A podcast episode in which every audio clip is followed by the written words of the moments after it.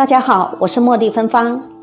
相信许多朋友跟我一样，一直在探讨生命的答案，甚至会想知道我们的命是固定的吗？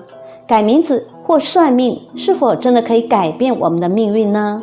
灵魂是否可以自主决定要投身到何处呢？灵魂要怎么样的修才可以提升到第五次元呢？那么，在今天这个影片有答案和大家一起切磋。今天的内容主要是两位观世音菩萨透过一位灵修者的口来告诉世人一些灵界灵魂的真相。那么接下来可能就会有人质疑说：“哎呀，怎么那么多通灵人，那么多灵修者呢？”没错，其实高龄者他们透过许多的途径，一直要告诉我们世人一些另外一个世界的真相，可能是透过佛经或圣经。但是这途径不够，于是呢，可能就有许多灵修者、通灵人的产生呢，透过他们的口来告诉我们。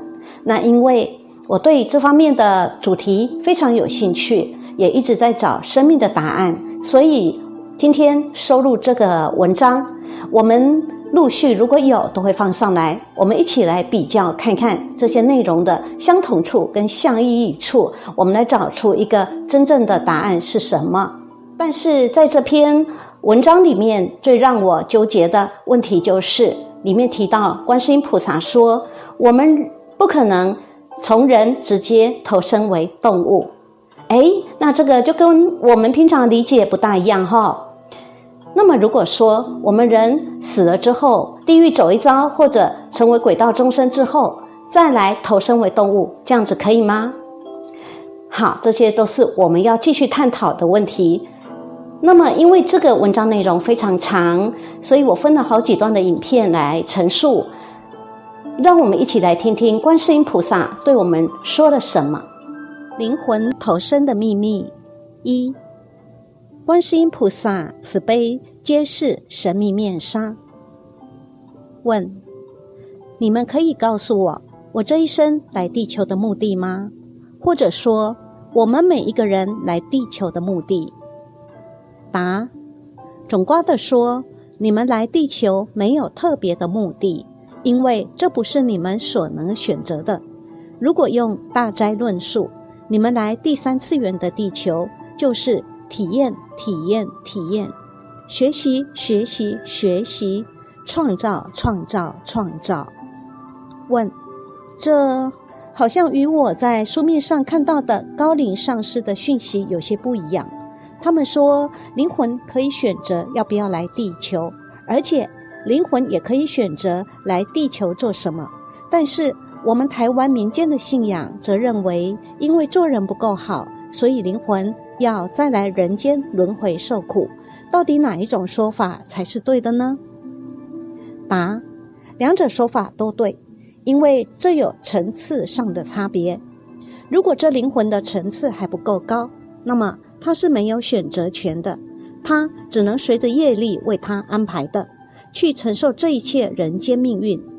如果他的灵魂层次够高，而他选择再度回到地球体验，那么他可以事先规划他的人生蓝图。讲简单一点，就是还未脱离第三次元的灵魂，他的能量场是沉重暗淡的，他的来去都是随着宇宙法则。随着他个人业力，懂吗？如果他的灵魂已经提升到可以脱离第三次元空间，但是他为了某些目的愿意再来地球，那么他就可以先规划自己的人生。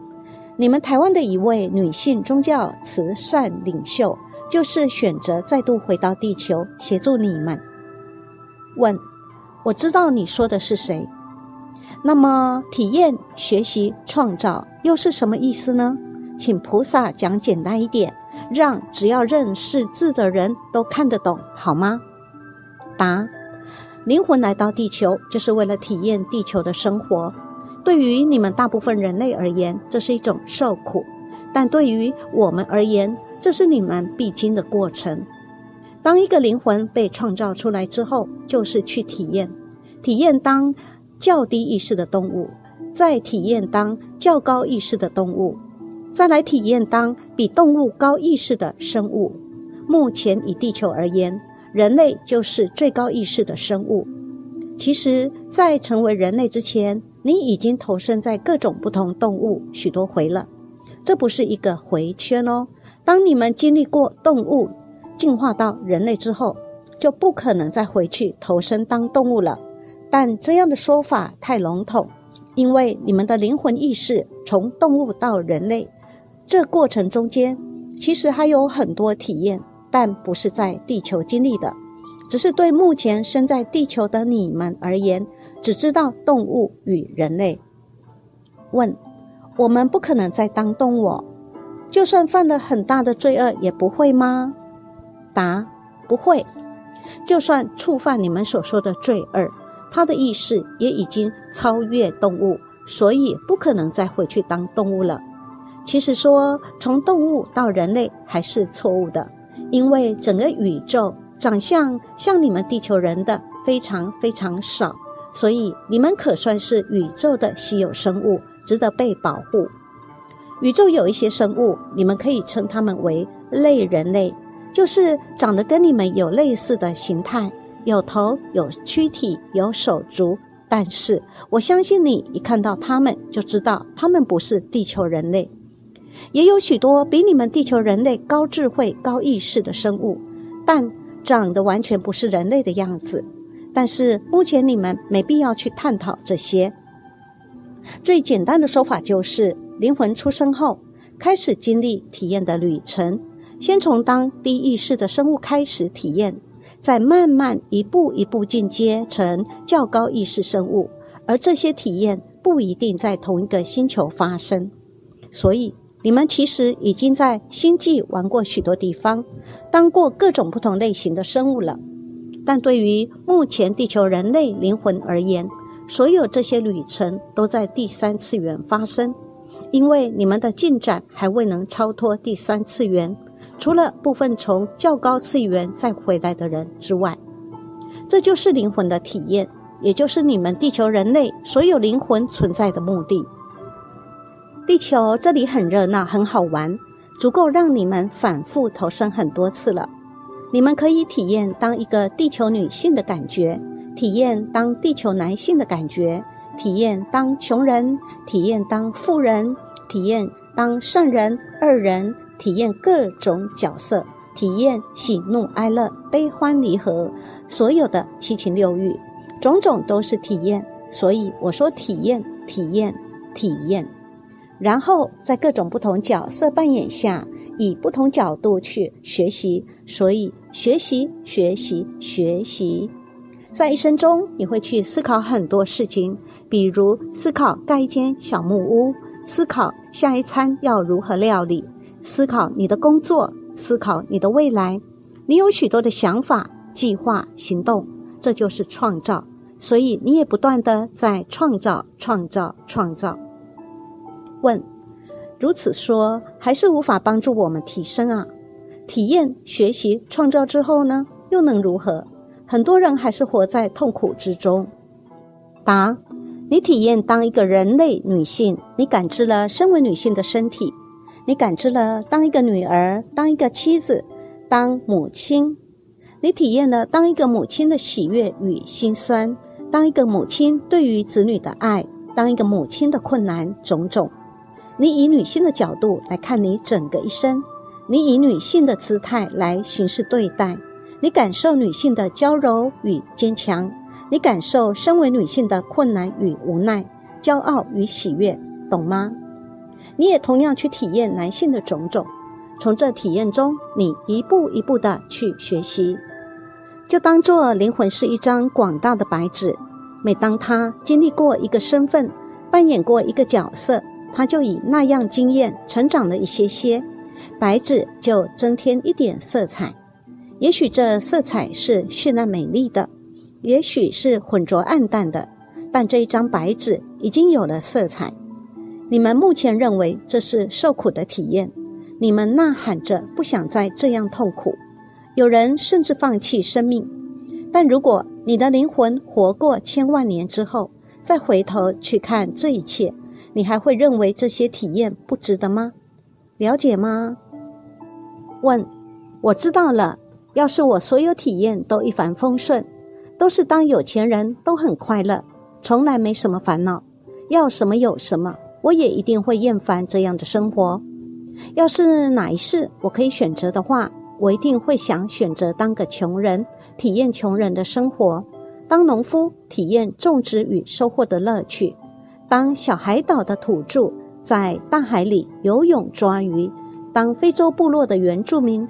在大草原打猎，虽然我的生活会有许多的困难，但如果我的灵魂寿命超过千万年的话，这样的有变化才会比较有趣。不过，这样还是很难说服目前处于痛苦的人，例如那些疾病缠身、身背巨大债务、失业或是离婚不和谐的人际关系的人。答。你提到的问题，我们在后面会继续说明。那你认为你来地球想要有什么目的呢？问，我假设你们没出现在我生命中的话，事实上，与很多人比起来，我没有过得很糟，只是我不知道我该做什么。我觉得我太平凡了，平凡到真的完全没有特色。大部分在我这个年龄的人，小孩都很大了。也许是我还单身，所以不用花很多心思在家庭、伴侣、小孩身上。我可以把更多的时间花在自己身上，只是太多时间，有时却不知道呢要该做什么。不过我真的很享受单身的状况。我没有很丰富的职场经验，但我也不想当个叱咤职场的人物。有时想，如果我有很多存款，我可以去很多国家旅游。我可以看看世界不同的风俗，或许我将来年纪大一点，可以开一间小咖啡馆，有朋友常来一起聚聚。答：这样你就满足了吗？问：没有很多烦恼，没有大的经济压力，虽然也没什么钱，但身体健康，有朋友亲人相伴，我认为这样的人生就很好了啊。真要说的话。如果台湾的教育不是理论教条式的教育，而这个世界也不是竞争求生存的世界，从小每个人都能培养更多的兴趣，都能适性的发展自己的才能，那么我的今天的生活，或说每个人的人生，也许就改变了。我就不用从小花很多时间去读书背书，背很多对我一生都没有用到或是帮助的书。不用为了考取好学校，为了有个好职业，熬夜准备一连串不断的考试。我花了人生可以说四分之一以上的青春时间在读书考试。好学校又如何？好职业又如何？到这年龄经历这一切，再回头看，我只认为不值得。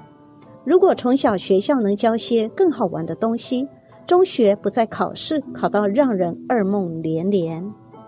答：你们的教育体制的确有很大的改善空间，但这是你们目前大部分人集体默认的制度。如果你们的最高教育单位愿意召集更多各种职业的专家，大家坐下来好好谈谈，听听他们的意见，听听如果让他们重新回到小学、中学，那么他们想要得到什么样的教育课程？而不是把基础教育课程的编排权完全交给学者。如果你们的教育还在要求小孩强记哪一年哪一位国王征伐哪一个国家，哪一个国家的主要矿产有哪些，那么你们的教育可说是全然抹杀了小孩的创造力，也让他们的记忆力没用在更正确的地方。这些知识只是你们地球众多知识之一。不应该要求小孩强记背诵。况且，你们现在的网际网络读书资讯如此发达，搜寻知识如此容易，连接网际网络就有千百万的资讯提供给你们。这些知识，你们有必要全部都记起来吗？你们目前的教育只是造成更多不必要的竞争，造成小孩更多的压力与负面情绪。如果每个人能适性发展自己的特长，还需要这么多的纸上考试吗？还有，需要如此竞争吗？只要你们集体同意，每个人写信给你们的最高教育单位，明白的告诉他们，不要再让下一代脑袋里塞满了不需要的知识，因为你们地球人类已经不再需要这样的教育了。问：但目前整个世界就是这样竞争求生存，要改变世界这样的情况似乎是不可能的。答：其实改变世界这种状况并不难。全世界已经有很多兼顾着人性发展的学校，你们台湾也有。虽然有些还在实验阶段，但如果你们愿意让这些学校发展下去，将这些学校的部分理念扩展到所有学校，从教育着手，未来你们的社会就会改变了。问：你说部分理念，表示并非他们的理念都很好。答。他们有许多很好的理念，你们可以参考，然后依照前面说的，召集更多各方面的专家集体讨论。虽然推广到所有学校还会有许多困难点要克服，至少完全适应要一段时间。但如果你们不去做的话，你们的小孩就依然循着你们过去的教育脚步前进。问：如果先把这些好的理念慢慢加入全国的中小学里？不是全部，但是一点一滴的慢慢加进去。你说的是这样吗？答：这是一个好方法。问：如果再加上一些灵性成长的课程，是不是更好？如果从小每个人都能爱自己、肯定自己，不论他的智商高低，不论他的成绩优异，每个人都能被肯定、被爱，每天都活得自信与喜悦。当然也要学会肯定别人、爱别人。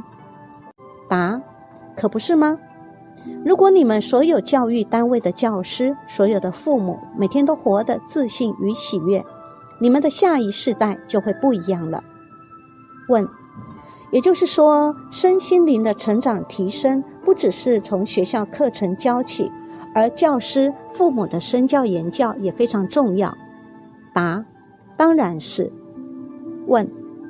我想，如果再加入更多的课程会更好，不只给成人，也给小孩。例如，情绪管理、人际关系处理、财务管理、两性关系，了解疾病与情绪的关系，如何让意识提升。答：这样的想法很好。如果有更多人懂得处理这些问题，你刚才说的人类的痛苦就减少很多了。但其实，灵魂面对的困难不止这些。这一方面还有很多很多要说的。问：其实台湾现在有很多社区课程、演讲、座谈会都在讲情绪管理、人际关系处理、财务管理、两性关系。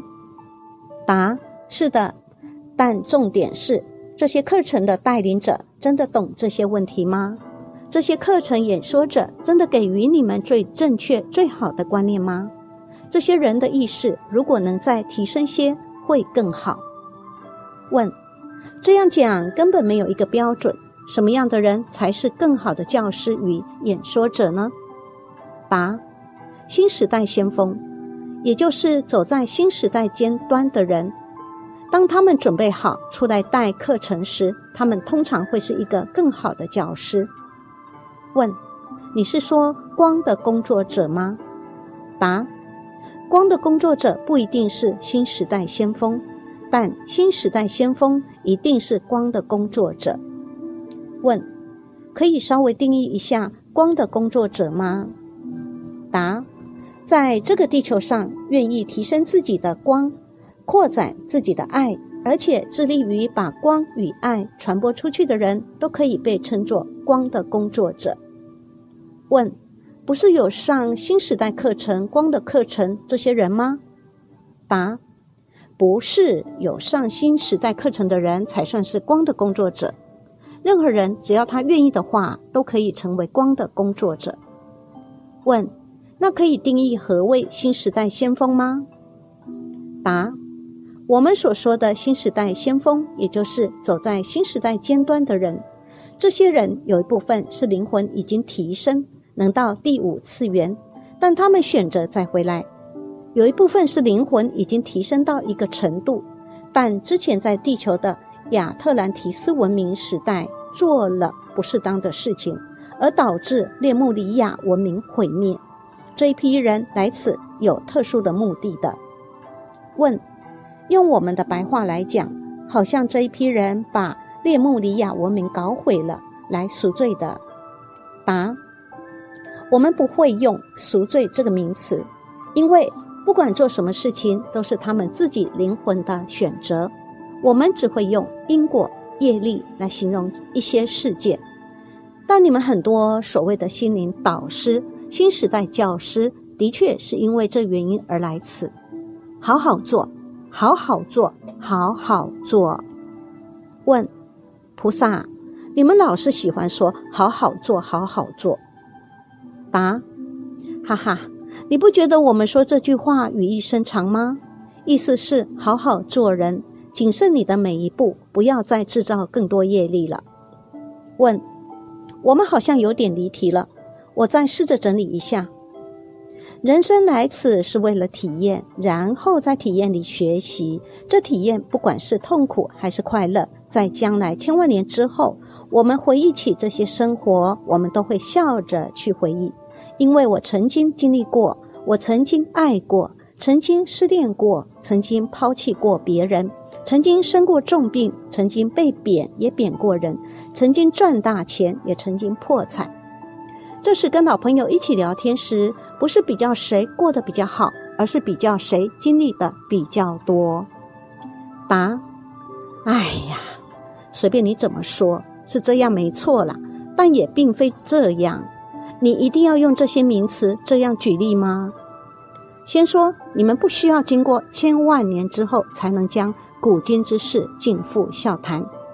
另外，等你们到达更高次元，就不可能想去做比较了。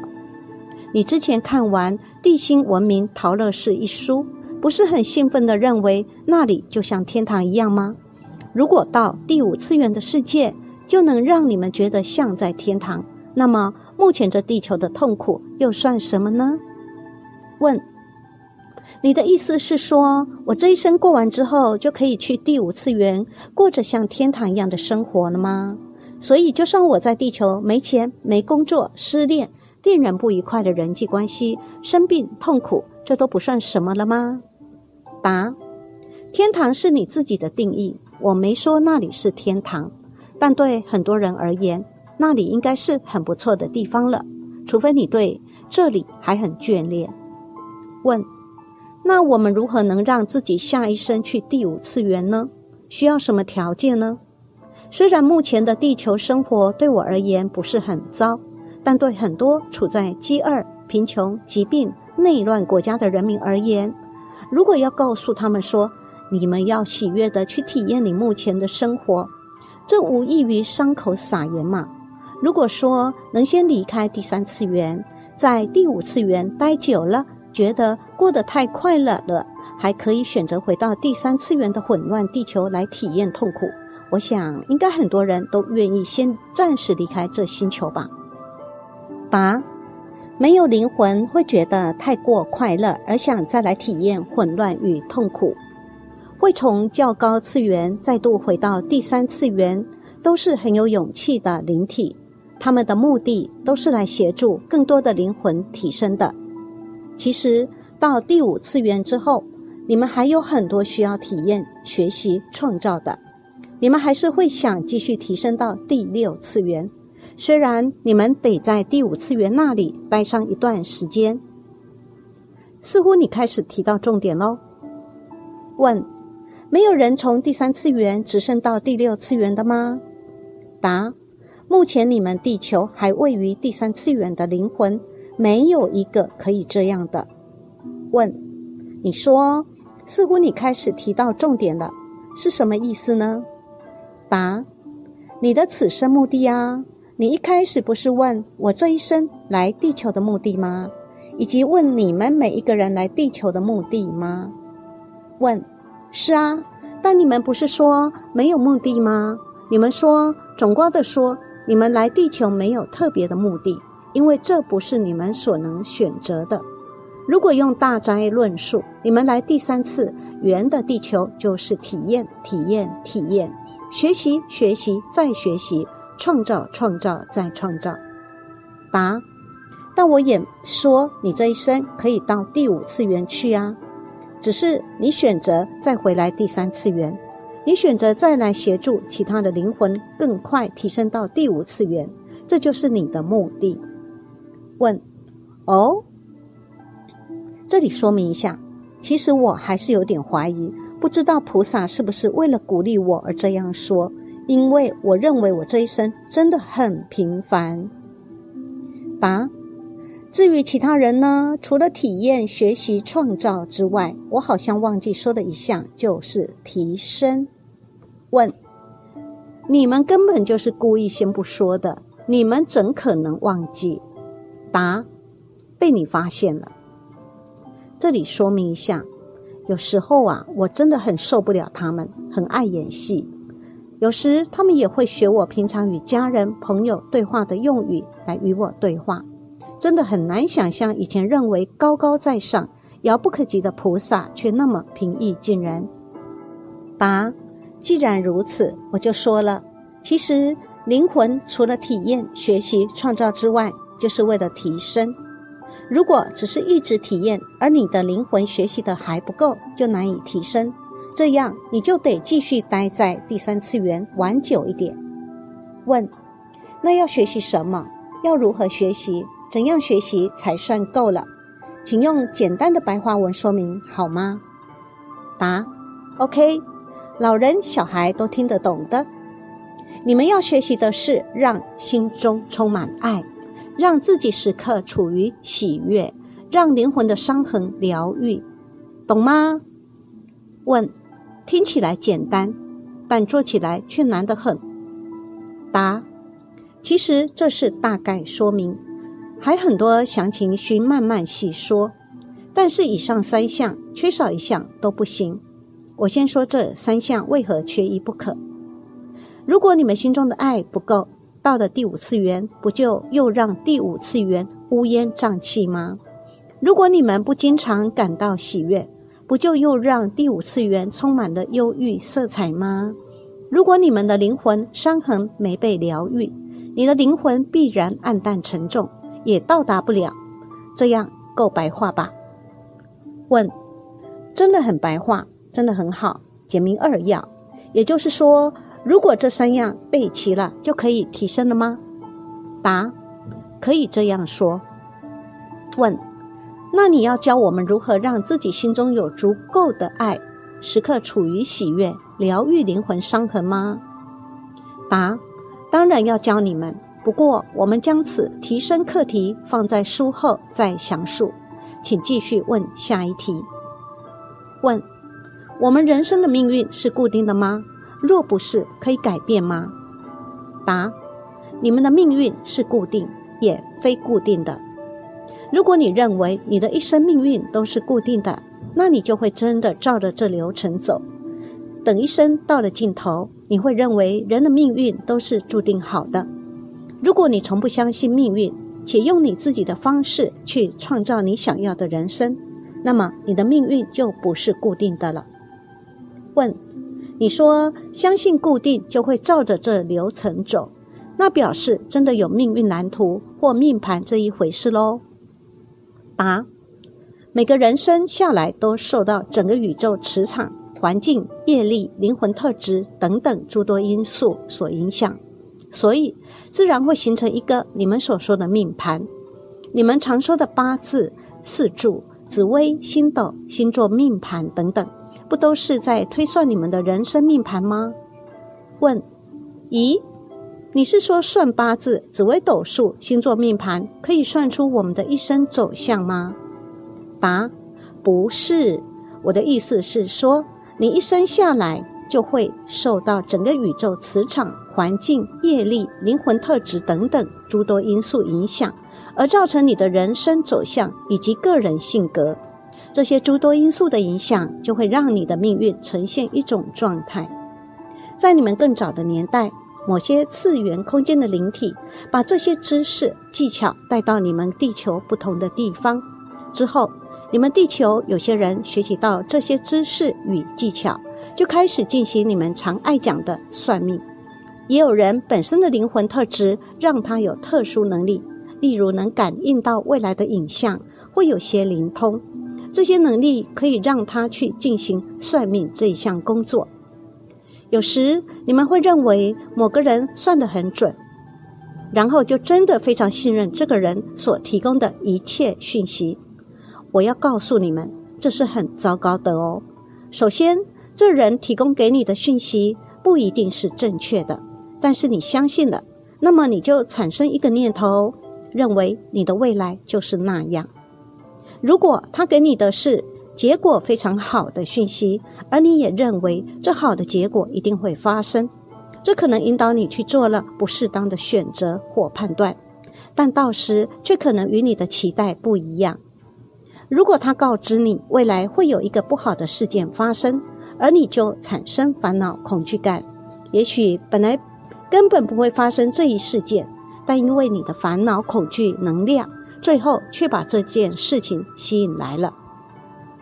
在你们早期年代，这些所谓算命的知识技巧，很多来自于另一个次元空间，但并不表示是比你们高阶的次元空间，懂吗？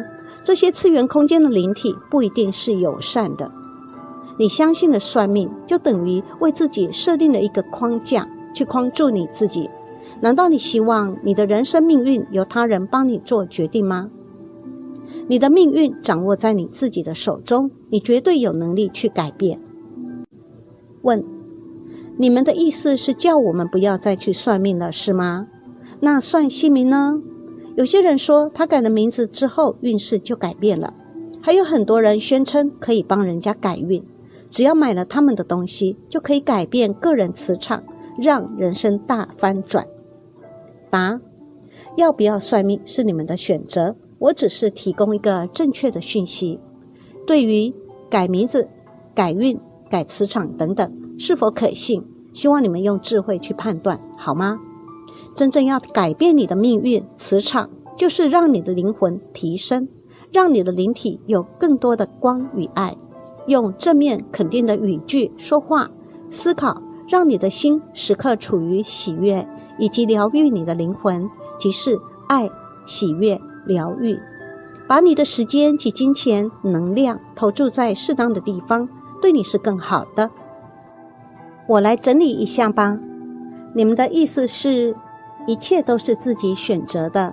无论你想去花大把的钱买些改运的东西，或是你想去算命，让别人决定你该选哪一样工作或该跟哪一个人结婚，这都随你自己高兴。你选择了什么，你就自己去负责承担。你如果觉得钱太多想花钱，那也随你高兴。重点是，如果你真的想要一个很好的、有效的方法，就是把时间投注在学习、爱、喜悦、疗愈，对吧？